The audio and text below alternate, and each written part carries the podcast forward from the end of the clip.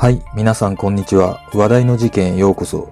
今回の考察は未解決事件、京都聖火大学生通り魔事件です。この事件は当初、解決は時間の問題とされていたのですが、なぜか現在も捜査は長期化しています。ビンジはこの事件どんな印象ですか？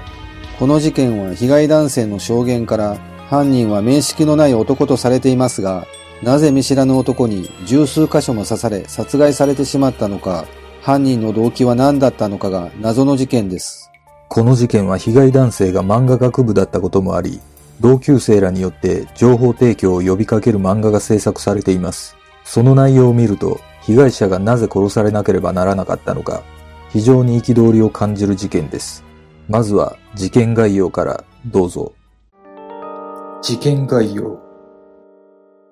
2007年1月15日午後7時50分頃、京都聖火大学漫画学部1年生の男性、当時20歳が、学校から自転車で同級生の自宅に向かう途中、京都市左京区岩倉の歩道で鉢合わせした自転車に乗った男と口論になったとみられ、男に小型の刃物で胸や腹など全身十数箇所を刺され死亡した。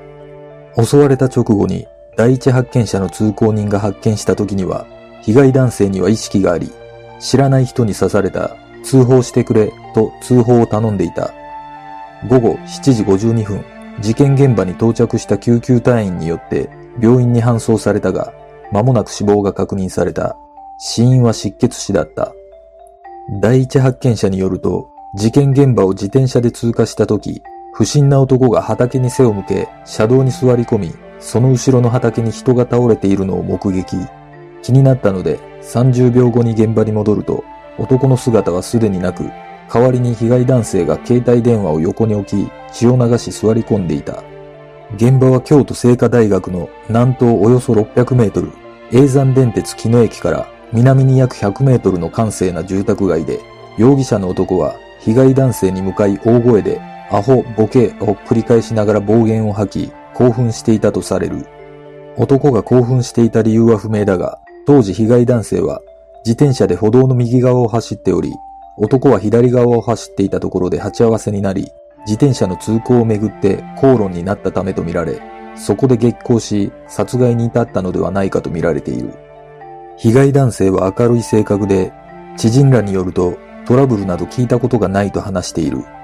また、事件直後に到着した下鴨警察署員には、犯人は知らない男だったと被害者は述べていた。警察は現在、犯人とみられる男の情報を求めており、捜査特別報奨金制度の対象となっている。事件当日の状況現場は国際会館の北、永山電鉄木野駅から南に約100メートルの閑静な住宅街。被害男性は第一発見者の通行人に知らない人に刺された、通報してくれと頼んでいる。この通行人は歩道に隣接した畑で倒れていた被害男性と近くにしゃがみ込む男を目撃していたが、不審に思って約30秒後に引き返したところ、男の姿は消えていた。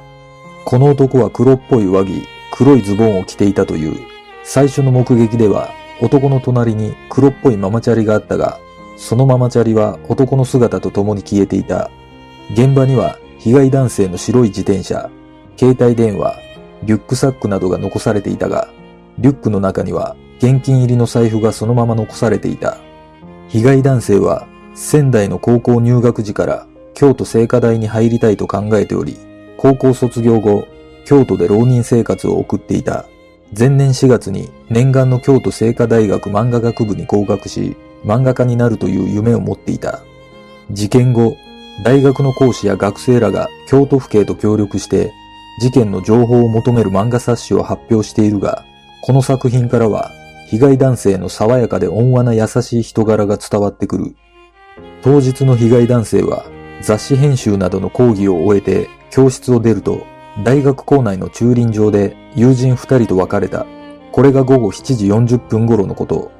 被害男性は自転車に乗って自宅アパートではなく友人宅に向かっている。そして自転車に乗ってからわずか5分から10分ほどで事件が起きた。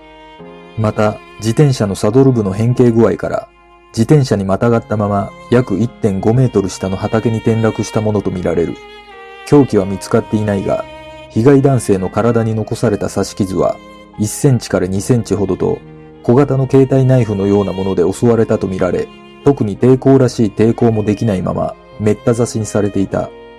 男は転落した被害男性を追いかけるように畑に降り、めった刺しにした。犯人とみられる男は、畑に転落した被害男性に背を向け、顔を隠すようにしゃがみ込んでいたとされる。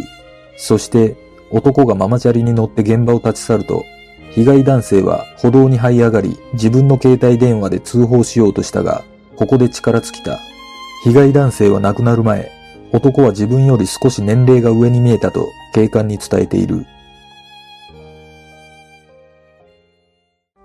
犯人の男。京都府警が発表した目撃証言と遺留品から判断した容疑者の特徴は、年齢20歳から30歳くらい、身長170センチから180センチ、髪の毛はセンター分けでボサボサ、上下黒っぽい服装、黒っぽい色のママチャリに乗っていた。興奮していて顔や上半身を左右に振り、言葉尻にアホ、ボケを連発し、目の焦点が合っていない。現場に残された足跡から靴のサイズは28センチ以上とかなりの大柄であることがわかる。靴はトレッキングシューズのようなアウトドア用のもので外国製であるという。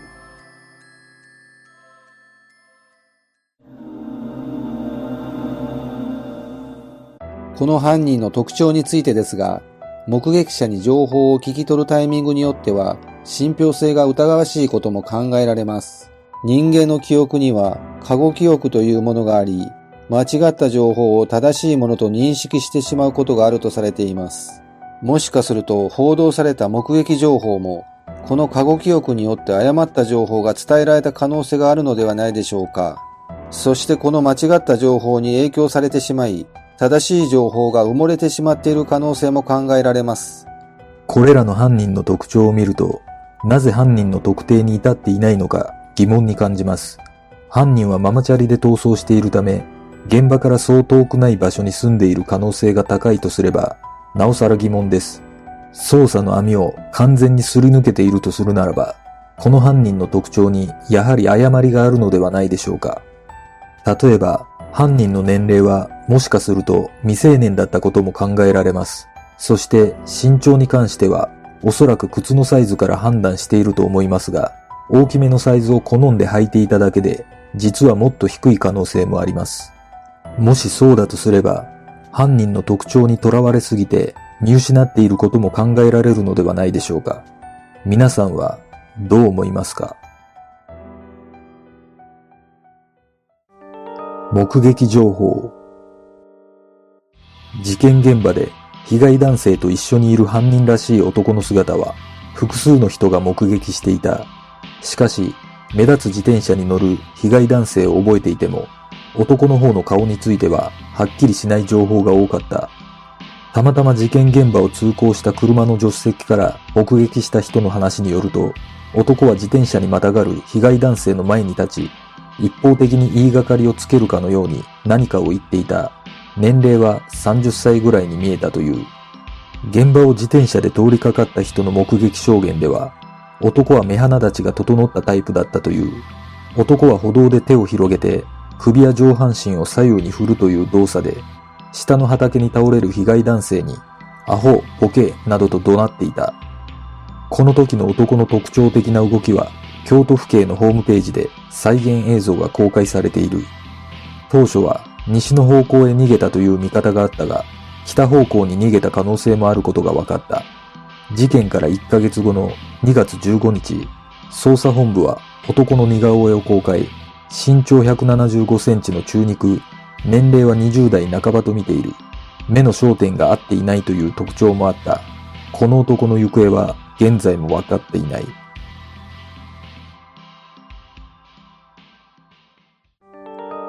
捜査状況事件から8年後の2015年までに京都府警は延べ4万5千人を超える捜査員を投入。犯人に大声で怒鳴られる様子が複数の通行人に目撃されており、当初は逮捕も時間の問題と見られていた。しかし、未だ犯人の影すらつかめていない。なぜ捜査は長期化を余儀なくされているのか、捜査関係者らによると、意外にも犯人に直結する革新的な目撃情報がないという。当時の捜査本部の一人は取材に対して当初から難しい事件になるのではないかと思ったと語っており、解決は時間の問題と見られた印象とは大きく異なる見解を示している。現場には犯人の足跡などが残されていたが、凶器はなく、人通りも少なかった。発生時間も1月ならすでに暗い時間帯。人通りも少なく、辺りは暗い。目撃者を探すのも大変そうだと感じたという。確かに様々な目撃証言が集まったものの、断片的なものが多かった。犯行の一部始終や犯人の決定的な特徴を目撃した人はいない。それでも男はママチャリに乗っており、現場付近は近所の人くらいしか通らない道。土地勘のある人間の犯行とみて、捜査本部は周辺で徹底した聞き込みを行ったが、不審人物が浮上することはなかった。実は、捜査の明暗を分けた空白の数分間が存在するという。別の捜査関係者は、事件の発生から通報までの空白が犯人に有利に働いた可能性を指摘している。捜査の結果、被害男性が刺されたのは午後7時45分頃と判明。めった刺しの状態で道路脇の畑から歩道に這い上がった被害男性を見つけた通行人が通報するまで数分間の空白がある。それによって府警が緊急配備をかけるにもさらに若干の時間を要したと考えられる。捜査関係者はすでに暗い時間にたとえ数分間でも誰からも追われずに逃走できてしまった。それなりに遠くまで逃げれただろう。土地勘のある人間だとすれば、なおさらだ、と語っている。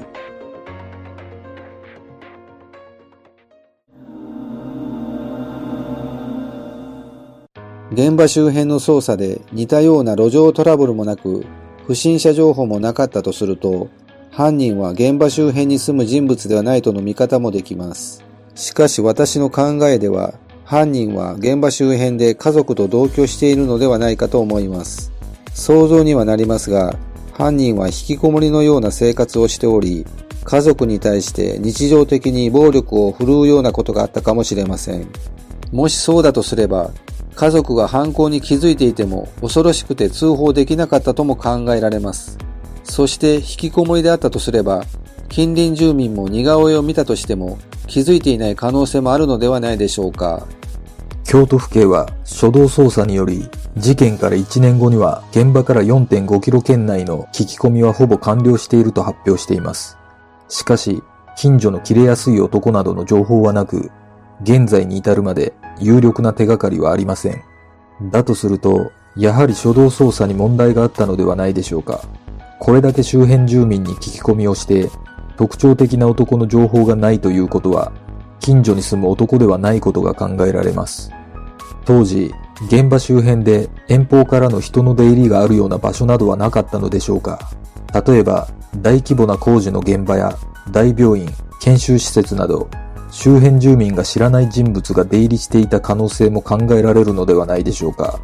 もしかしたら、ママチャリも盗んだものだったかもしれません。皆さんはどう思いますか？事件の真相とは？被害男性を知る大学の教員や学生たちは協力して情報提供を呼びかける漫画冊子を作り、事件が起きた1月15日などに合わせ配布を続けている。その最後のページには、犯人は何気ない顔をして日常に溶け込んでいるつもりなのだろう。皆さんの周りに犯人は潜んでいるかもしれない。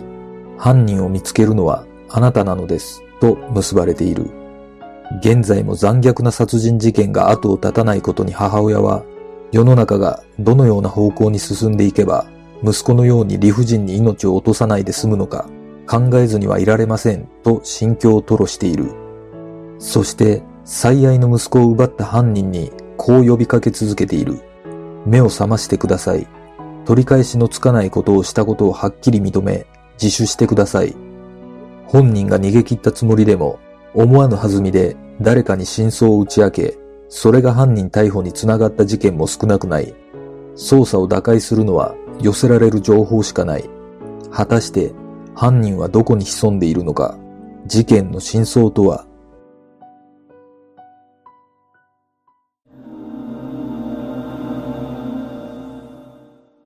私の考える犯人の人物像ですが、家族と同居する薬物依存症の男ではないかと思います。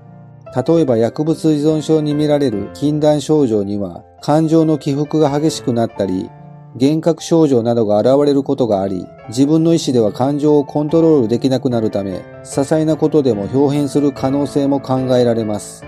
もし犯人が事件当日、薬物による錯乱状態だったとすれば、無抵抗の被害男性に襲いかかったとしても不思議ではありません。体を左右に振る動作や目の焦点が合っていなかったのもその影響だったとも考えられます。おそらく警察もその線で捜査はしているとは思いますが、決定的な証拠がないことから逮捕に至っていないような気もします。一日でも早く事件解決につながる情報提供が出てくることを願います。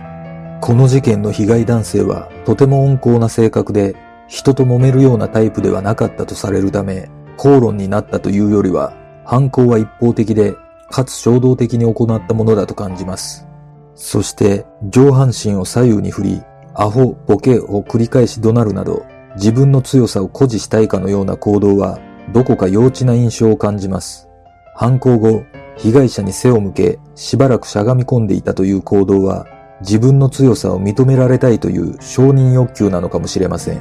そう考えると、犯人は未成年の可能性があるのではないでしょうか。被害男性に対する殺意というよりは、未熟で偏った思考から来る強さへの憧れや自己顕示欲の現れが犯行の動機なのかもしれません。家庭環境などから常に苛立ちや不満を抱えていたとも考えられます。そのような人物だとすれば、常に刃物を持ち歩いていてもおかしくはありません。もしかすると、事件当時、未成年だったために捜査から漏れた可能性もあるのではないでしょうか。皆さんはどんな考察をするでしょうか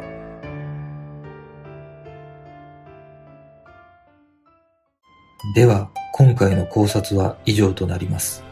次の動画を見たいという方はグッドボタン、チャンネル登録お願いします。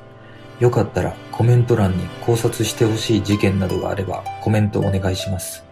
この動画を見ていただいてありがとうございます。では次の考察で。